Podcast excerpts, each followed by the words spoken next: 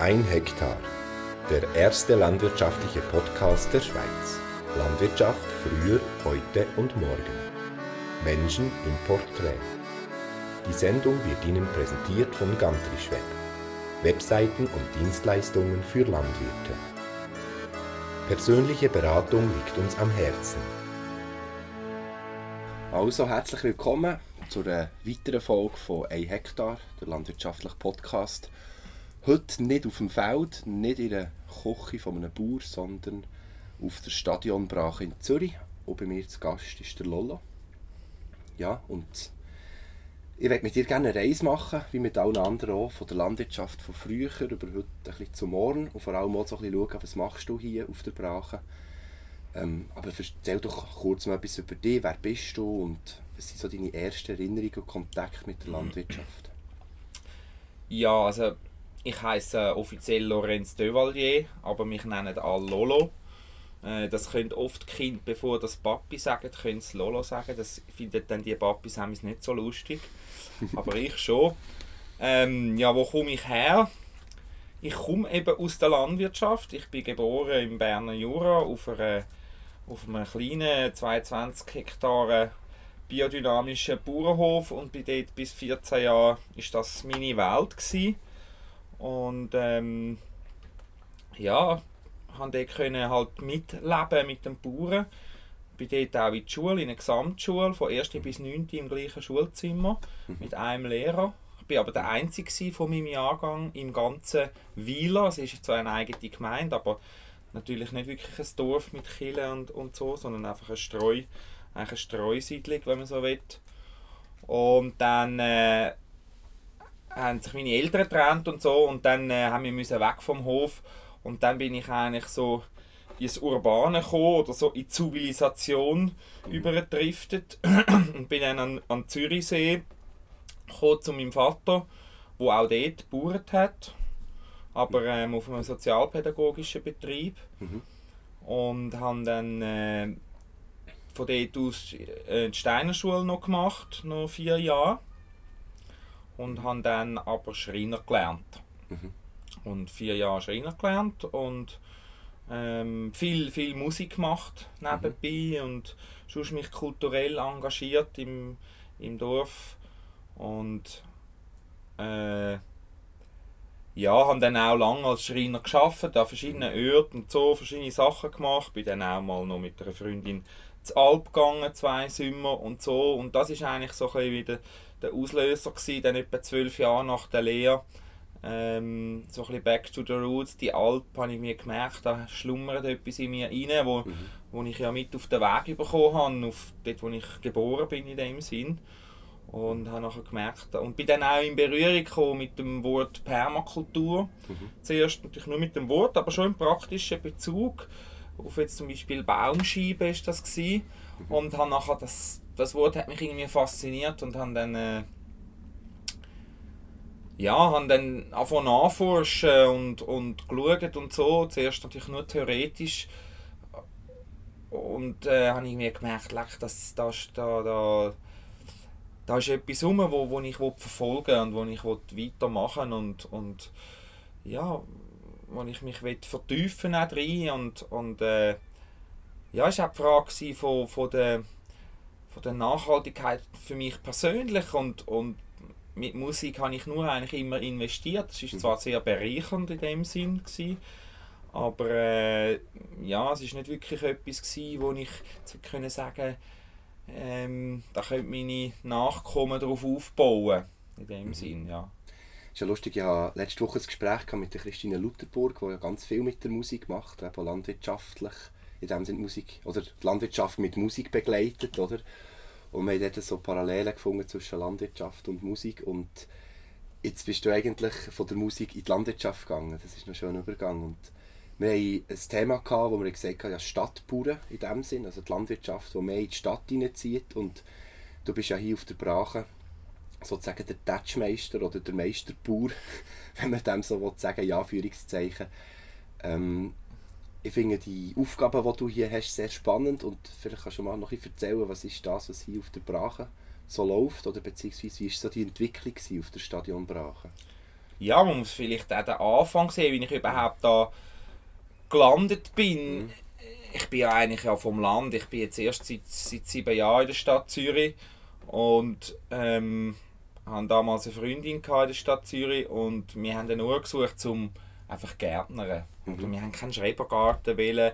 Es sind verschiedene Zwischennutzungen dort aktuell in der Stadt Zürich und wir sind die abklappern und sind dann eben da ähm, auf dem Hartturm-Areal gelandet in Zürich West und haben da gemerkt, dass, oder, dass man da sehr schnell und unkompliziert einfach losgärtnern kann. Die Zwischennutzung hat gerade erst gestartet und ich habe sofort losgelegt und habe aber auch ziemlich schnell gemerkt, dass eigentlich da eine viel größere Aufgabe für mich bereit ist. Mhm. Und habe aber schon ein paar Jahre, drei Jahre schon vorher gewusst, ich will eben Richtung Landwirtschaft gehen, ich will, ich will eigentlich möglichst ein ganzheitliches Leben können führen habe immer gedacht, das kann ich nur auf einem Hof, in einer Kommune oder irgendwo abgelegen, abgeschlossen in dem Sinn.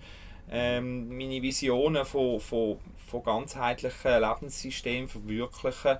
Mhm. Ähm, habe das auch mehrmals versucht, bin mehrmals gescheitert und bin dann schlussendlich wieder auf der Stadionbrache gelandet äh, und habe da einfach angefangen, die Stadionbrache zu bewirtschaften im, im, im, im sehr vielfältigen Sinn. Also einerseits im Sozialen, im Kommunikativen, im Bildenden, aber auch ähm, im, im Ökologischen und, und ähm, im alltäglichen, in alltäglichen Strukturen und Infrastrukturen und habe angefangen, angefangen Sachen aufbauen, angefangen die Wiesen mähen mit den Sensen ähm, habe einfach ein Kompostsystem installieren, ähm, ja, ganz viele Sachen gemacht.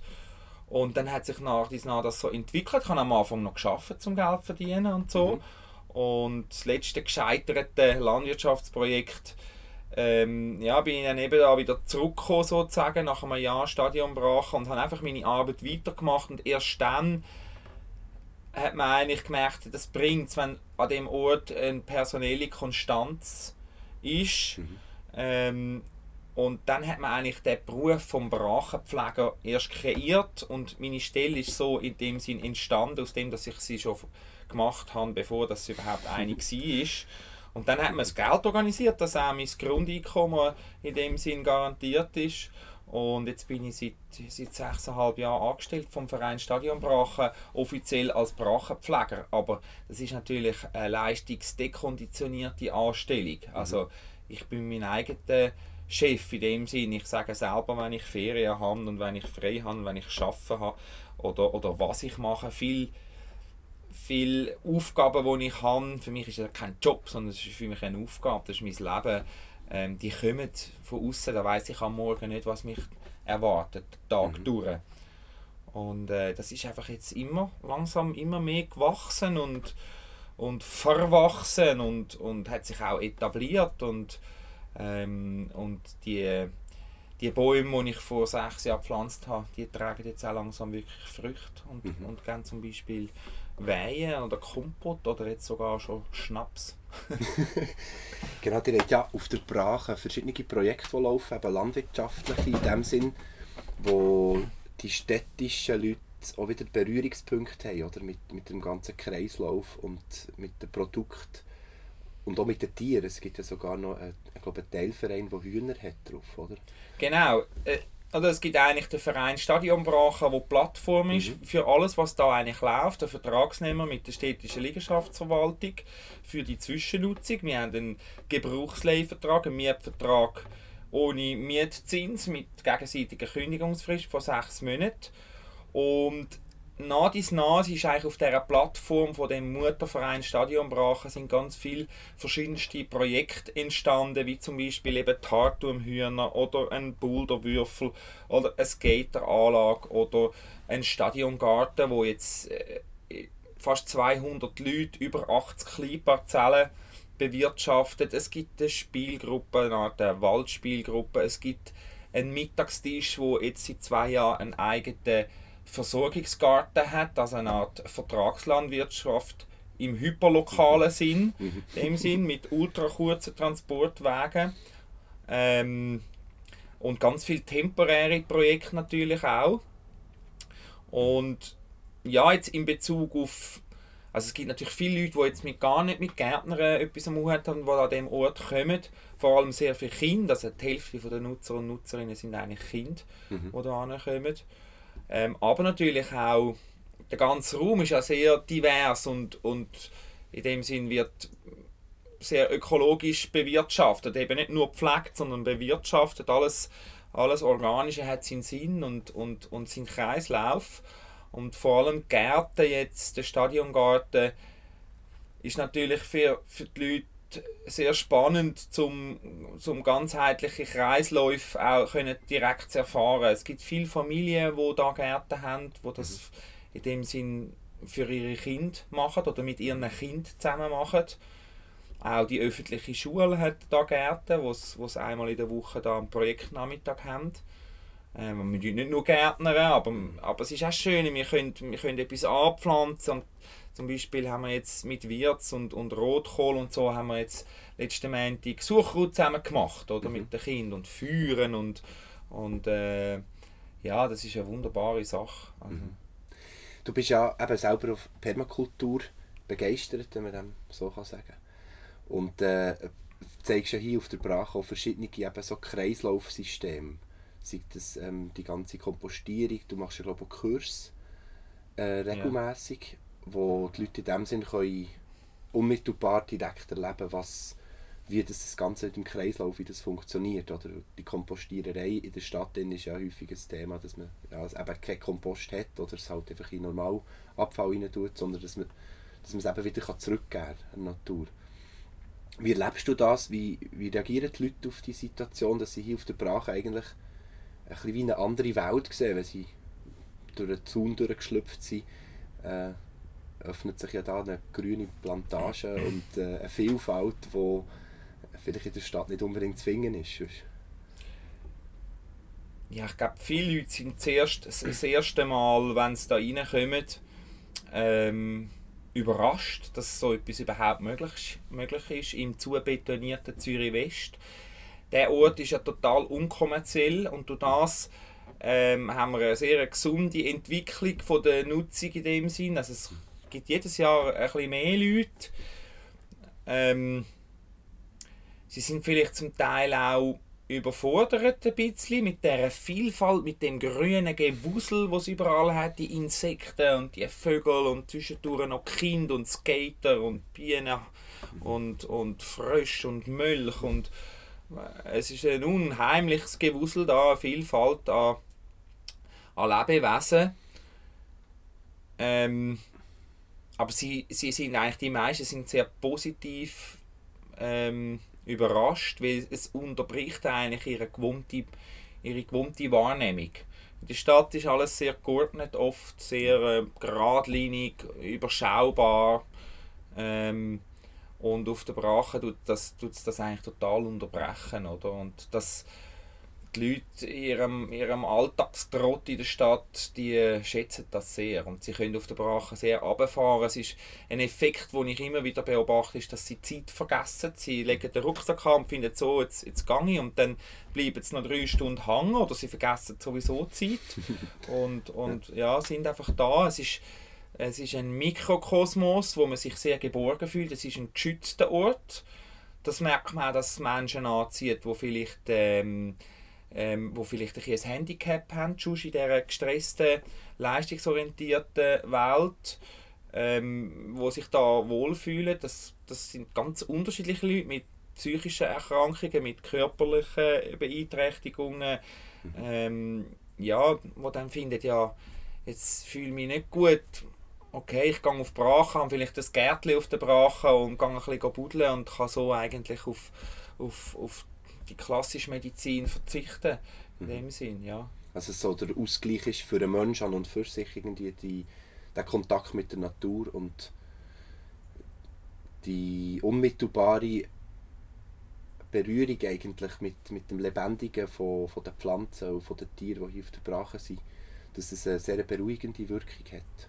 Ja, eine beruhigende und, so. und entschleunigende vor allem mhm. auch, denkt es mich. Mhm. Ähm, und es fördert natürlich sehr gut auch Begegnung, die soziale Begegnung.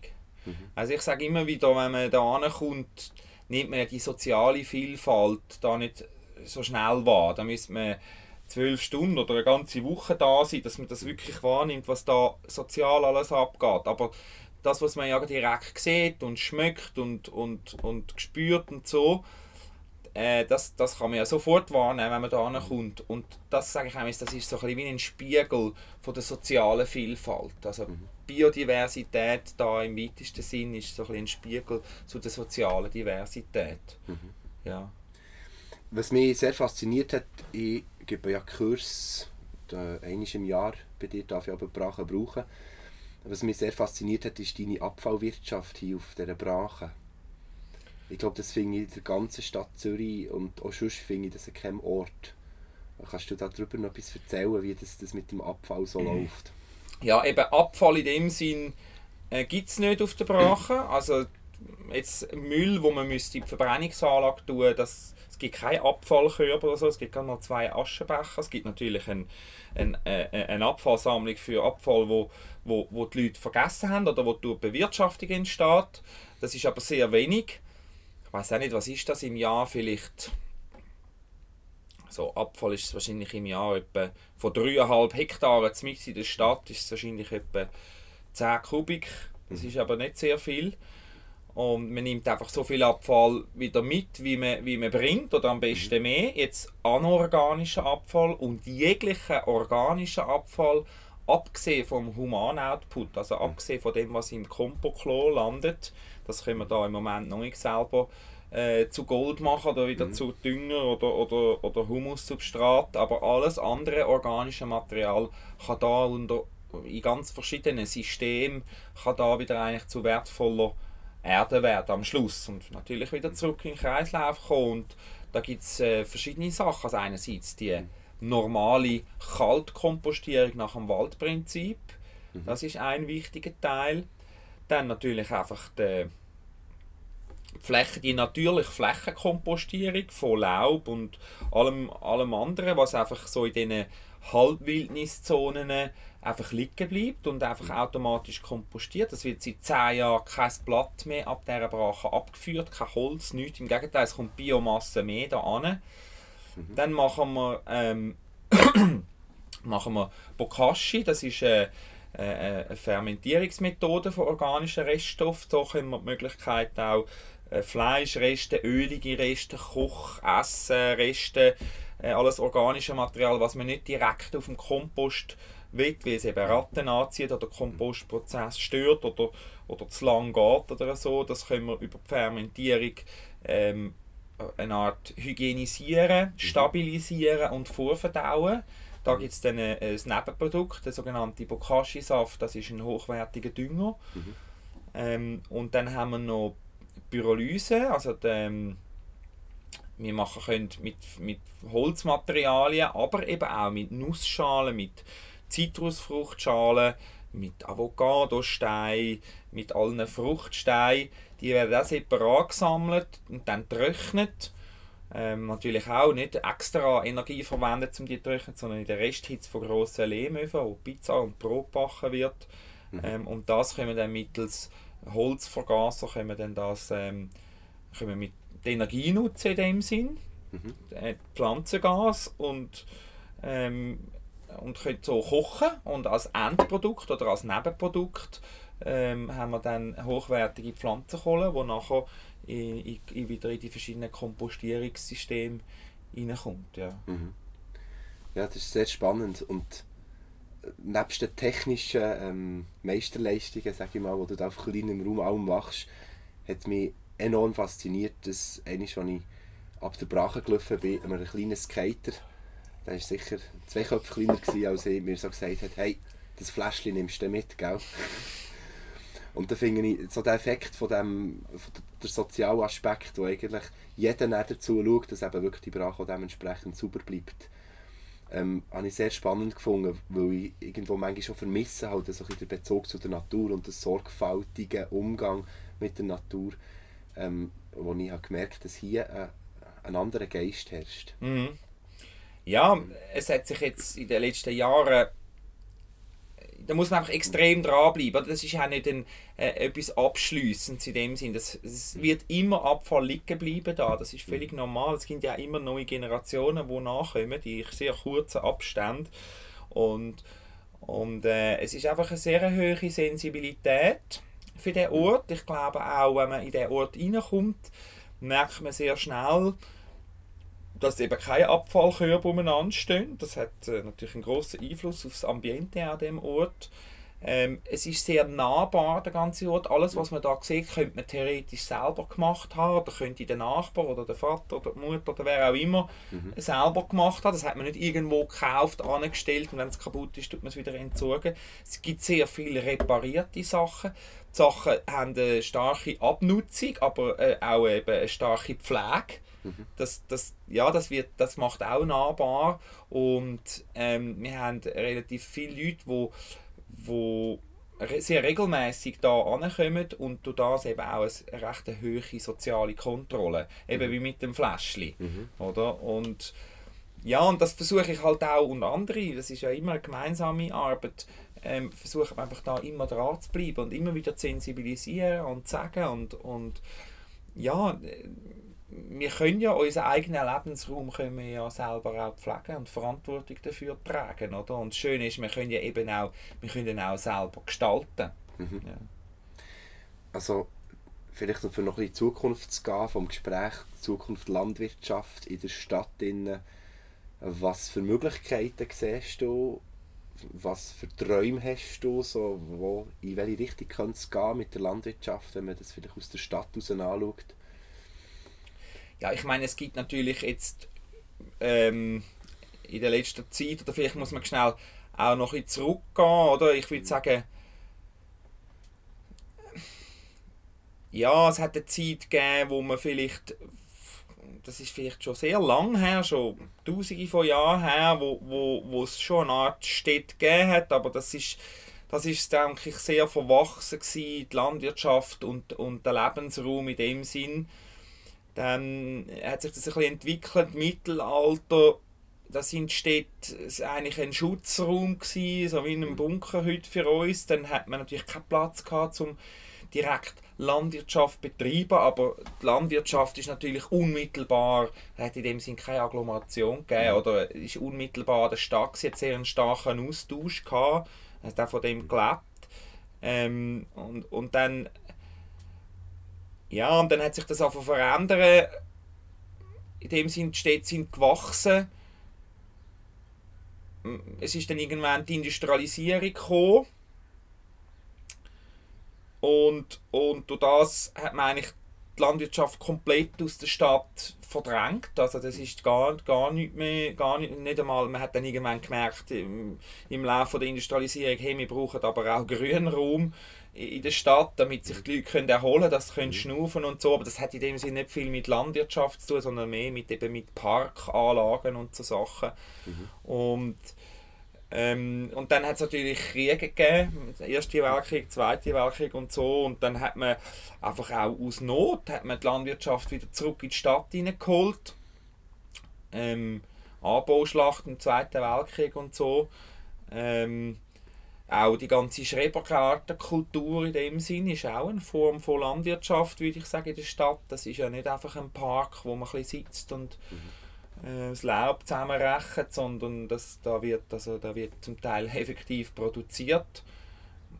Ähm, ja, und jetzt in der, in der neueren Zeit, so jetzt seit der letzten Finanzkrise 08 oder so, ist das der Urban Gardening Trend entstanden ähm, in gewissen Orten auf der Welt ist das, ist das wirklich aus, aus Not zum Teil passiert oder aus praktischen Überlegungen und da jetzt in der Schweiz hat das vielleicht mehr einen, einen symbolischen Charakter gehabt, eben wieder den Bezug zu machen zu, zu seinen, zu seinen äh, Nahrungsmitteln, zu seinen Lebensmitteln in dem Sinn.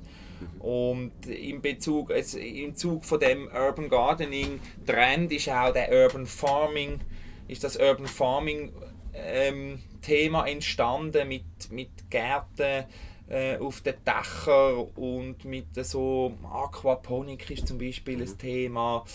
Ähm, aus dem heraus ist, denke ich, oder ja, jetzt auch gleichzeitig mit dem Urban Gardening ist dann auch die Idee, gut, das gibt es zum Teil auch schon länger, ist auch die Idee von der ganzen ähm, Vertragslandwirtschaft entstanden, indem dass man, dass Leute Kooperative gegründet haben am Stadtrand, ähm, Land bewirtschaftet und eigentlich ähm, ohne einen Zwischenhandel äh, viele Leute versorgen auf eine solidarische Art in dem Sinne auch, indem dass man eben ähm, auch muss mithelfen in diesen Genossenschaften. Es gibt natürlich das auch im voll kommerziellen Bereich, die ganze mhm. Abo-Geschichte mit ganz vielen verschiedenen Produkten. Und, und so die Landwirtschaft in der Stadt ist jetzt für mich, oder ich tue ja nicht, ich tue ja nicht Produkt produzieren, sondern ich schaffe im geöffneten, im öffn sozusagen öffentlichen Raum, aber es ist eigentlich privater Raum. Ähm, ich versuche einfach eigentlich einen städtischen Park mit einer landwirtschaftlichen Basis zu bewirtschaften. Ich versuche das Grüne da mit, ähm, eben nicht nur einfach zu pflegen mhm. und zu erledigen, ähm, sondern das eigentlich eben in einem, in einem Kreislaufsystem zu machen, in einem, in einem landwirtschaftlichen Aspekt in dem Sinn. Ja, und ich denke, es hat enorm Potenzial, dass man einen Teil zumindest in der Stadt könnte eigentlich auch produzieren. Aber ich finde eben, produzieren haben ja so ein stereotypisches typisch, typische Wahrnehmung. Wenn, wenn, ich red, wenn man von produzieren redet, dann denkt man einfach an Reihen von Rüebli oder Äpfel oder so und sonst ist nichts zwischen ihnen, eigentlich einfach Monokultur. Mhm. Und das ist von mir aus gesehen nicht Zukunft, das sieht man auch. Monokultur ist eigentlich ähm, das pure Chaos für die Natur, wenn man so will, oder? Man hat ja ständig Probleme mit irgendwelchen Viechern, was ja völlig logisch ist, weil irgendwie muss man ja wieder Ordnung schaffen. Und ja, es muss, braucht einen Ausgleich, aber ich denke eben, es hat enorm Potenzial. Also jetzt nur auf den Stadionbrachen, denke ich, könnte man Jetzt ist nur ein ganz kleines Beispiel. Wir könnten wahrscheinlich auf der Stadionbrache inzwischen, ohne dass wir das, das gefördert, speziell gefördert haben, aber könnten wir wahrscheinlich ich würde sagen, 1000 Leute mit Rosmarin versorgen. Mhm. Und durch die Versorgung, wenn man jetzt das würde, würde in ein System, ein System entwickeln und der Rosmarin auch dementsprechend ernten, dann reagiert er ja auf die Ernte und macht noch mehr Rosmarin. Mhm. Und ähm, ja, das, und ich denke jetzt zum Beispiel Kräuter hätten, hätten enorm Potenzial in der Stadt. Mhm. Zum eigentlich, eigentlich denke ich, könnte man eine Stadt wie, wie Zürich könnte man 100% mit Kräutern selbst versorgen. Also da muss man kein Kräutchen mehr irgendwie kaufen. Und zwar in allen Formen. Mhm. Also trocknet und frisch und was es da noch alles gibt, oder? Ähm, und dann hat es natürlich, könnte man noch auch ganz viel, eben, man könnte, ich finde eben, wir sollten eigentlich unsere genutzt, die Fläche, die der Mensch nutzt, wo er drin lebt, sollte er eigentlich möglichst divers nutzen. Mhm. Also statt dass man überall irgendwelche Zierbäume hat, könnten ja überall Fruchtbäume sein.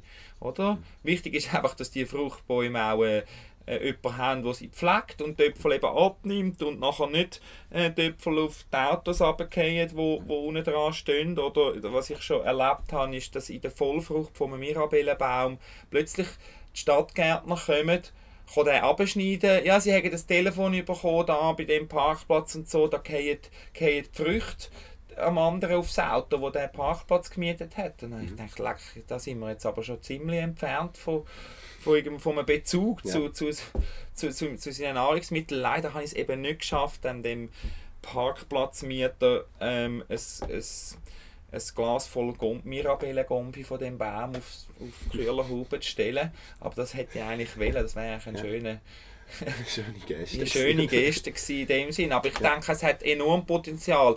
Es, hat einfach, es macht keinen Sinn, in der Stadt Rüebli zu produzieren. Mhm. Oder, oder, oder Getreide oder so.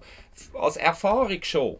Um, mhm. um das erfahren. Mhm. Oder, aber nicht in einer, in einer produktiven Ebene. Aber ich finde vor allem, es gibt ja in der Stadt gibt's ja größere Flächen oder auch am Stadtrand, mhm. wo heutzutage einfach zum Teil ähm, Futter produziert wird für Tiere, hauptsächlich eigentlich. Mhm. Oder? Die meisten landwirtschaftlichen Flächen sind für Futterproduktion leider. Und wenn man würde alle Flächen rund um die Stadt würde in, eine, in, einer Viel, in einer Vielfalt, also in einer äh, Mischkultur in dem Sinn, würde Gemüse anbauen mit Kooperativen und, und Gemeinschaften und was auch immer, dann könnte man einen grossen Teil äh, könnte, man, könnte, man sich, könnte man sich selbst versorgen. Ohne Transportwege, die Leute sehen gerade direkt, was sie essen. Und ähm, ja, da hat's, also ich denke, es hat enorm Potenzial, auch, auch natürlich äh, mit sehr hochtechnischen Systemen. Also ja, die Architekturgeschichten, wo man ja schon Pläne hat und zum Teil Modellhäuser hat. Genau, so natürlich auch. Da muss man sich immer ein bisschen fragen, ja, ähm, sind so hochtechnische Systeme langfristig denkbar? Ähm, was brauchen wir für Ressourcen, um dieses System aufzubauen, um dieses System zu erhalten? Also ich bin eher für, für Low-Tech-Systeme und vor allem für eine totale Dezentralisierung von, von allem eigentlich. Also auch von Energieversorgung. Jedes Quartier kann seine eigene Energieversorgung haben.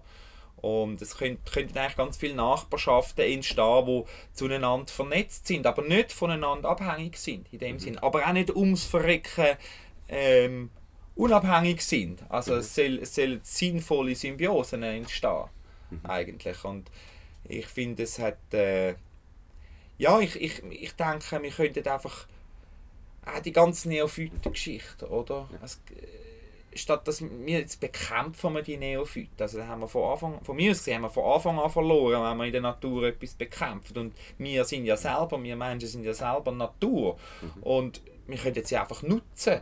Mhm. Oder? Also die meisten Neophyten kann man nutzen, die, viele kann man sogar essen oder man kann Tier füttern oder man kann Kompost daraus oder man kann Kohle daraus machen oder man kann andere, man kann x verschiedene Produkte herstellen daraus und eigentlich könnte man statt, dass man jetzt einfach Zivis durch, durchbrennt, äh, durchlässt, oder, für die Neophytenbekämpfung, die sehr viel Ressourcen und Geld braucht, mhm. könnte man das könnte man das nutzen. Und das ist etwas, wo ich halt jetzt da auf der Brache der Bewirtschaftung für mich sehr wichtig ist, ist eigentlich eben, ich arbeite eigentlich nach dem kaskadischen Prinzip.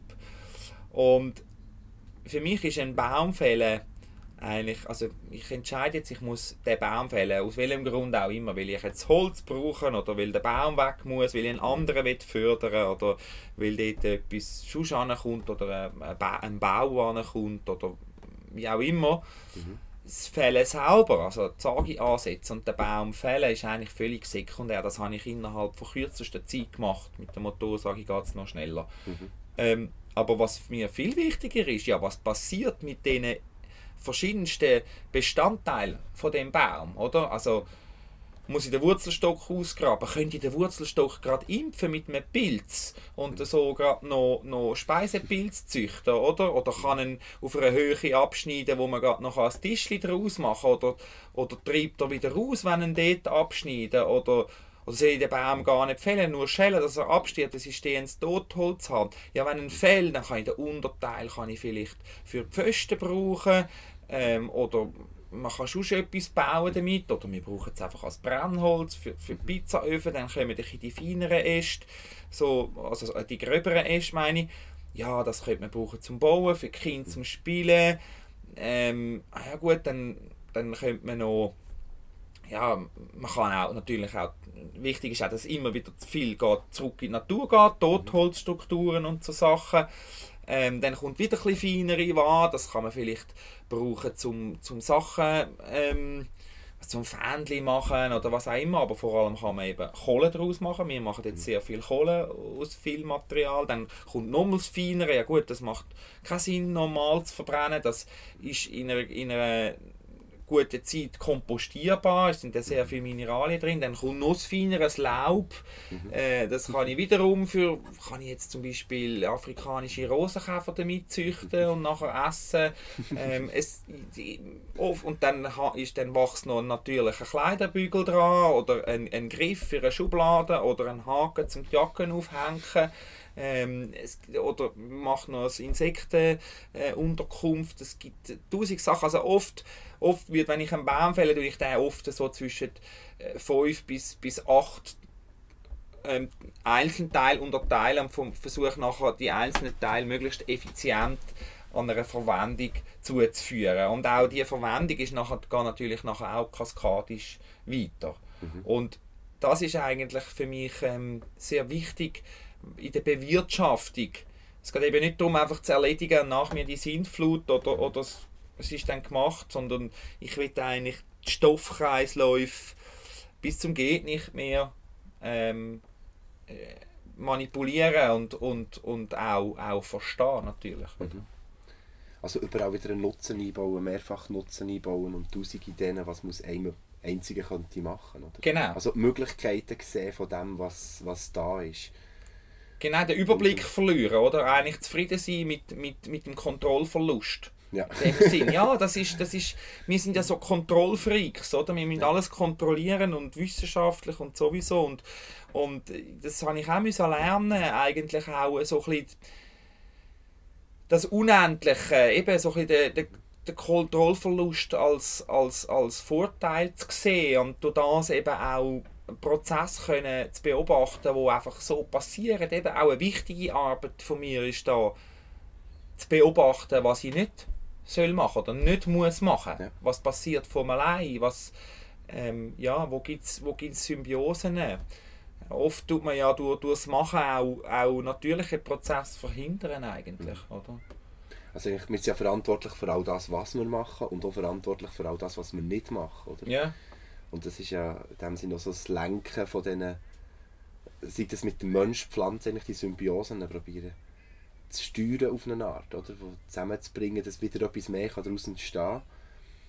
Mit der Achtsamkeit, dass man nicht alles kaputt macht und mit, mit gleichwohl mit dem Willen alles können, wollen zu machen. Es ist also, glaube ich, so eine Gratwanderung zwischen genau. wo greife ich ein und wo lasse ich es jetzt sein. Ich sage auch, das ist so äh, der radikale Mittelweg, oder? sozusagen, oder? So die Gratwanderung vom radikalen Mittelweg, wenn man so will, oder? Ja. Ähm, ja, und für mich ist halt sehr wichtig, dass ich grundsätzlich, und zwar mhm. überall, und das ist aber nicht, ich meine das nicht dogmatisch, sondern dass ich überall versuche, aufbauende Prozesse zu fördern. Und ich meine, wir Menschen sind ja schon noch sensibel dafür, was ein abbauender Prozess ist und was ein aufbauender Prozess ist. Wenn man mhm. wirklich ähm, das auch mit dem Herz, vor allem auch mit dem Herz macht und nicht nur mhm. mit dem Kopf. Und darum, äh, und, und dass sich, dass sich das Lebendige kann vermehren in dem mhm. Sinn. Und das ist ein wichtiger Grundsatz von mir. Eben was zum Beispiel, was nicht stört, das nützt oder mhm. kann nützen. Mhm. Oder? Das, sind, das ist etwas sehr Wichtiges und darum auch eben Kaltkompostierung und, und, und möglichst Fühlnis abbauende Prozesse jetzt im Organischen zu vermeiden in dem Sinn. Oder? Und vor allem symbiotische Sachen. Also auf einer Hobelbank kann man auch ein Kind wickeln und, äh, und eine, Pizza, eine Pizza formen und, und, und, ein, und ein Bier flicken und, und es gibt noch viel, noch viel mehr Möglichkeiten, oder? Selbst ja. das Abwaschen kann man kaskadisch, oder? Also wir haben eine Vorspüle, wir haben eine, eine, eine, ein Waschbecken und ein Spülbecken. Und, und wenn irgendwann die Vorspüle stichfest ist, oder, weil es so viel organisches Zeug drin hat, dann wird eben das Waschwasser zur Vorspüle und Vorspüle kriegt man, kriegt man raus. Oder könnte man natürlich noch aufbereitetes Wasser, das ist, findet jetzt leider noch nicht statt. Wassertechnisch hat es noch sehr viel Potenzial da.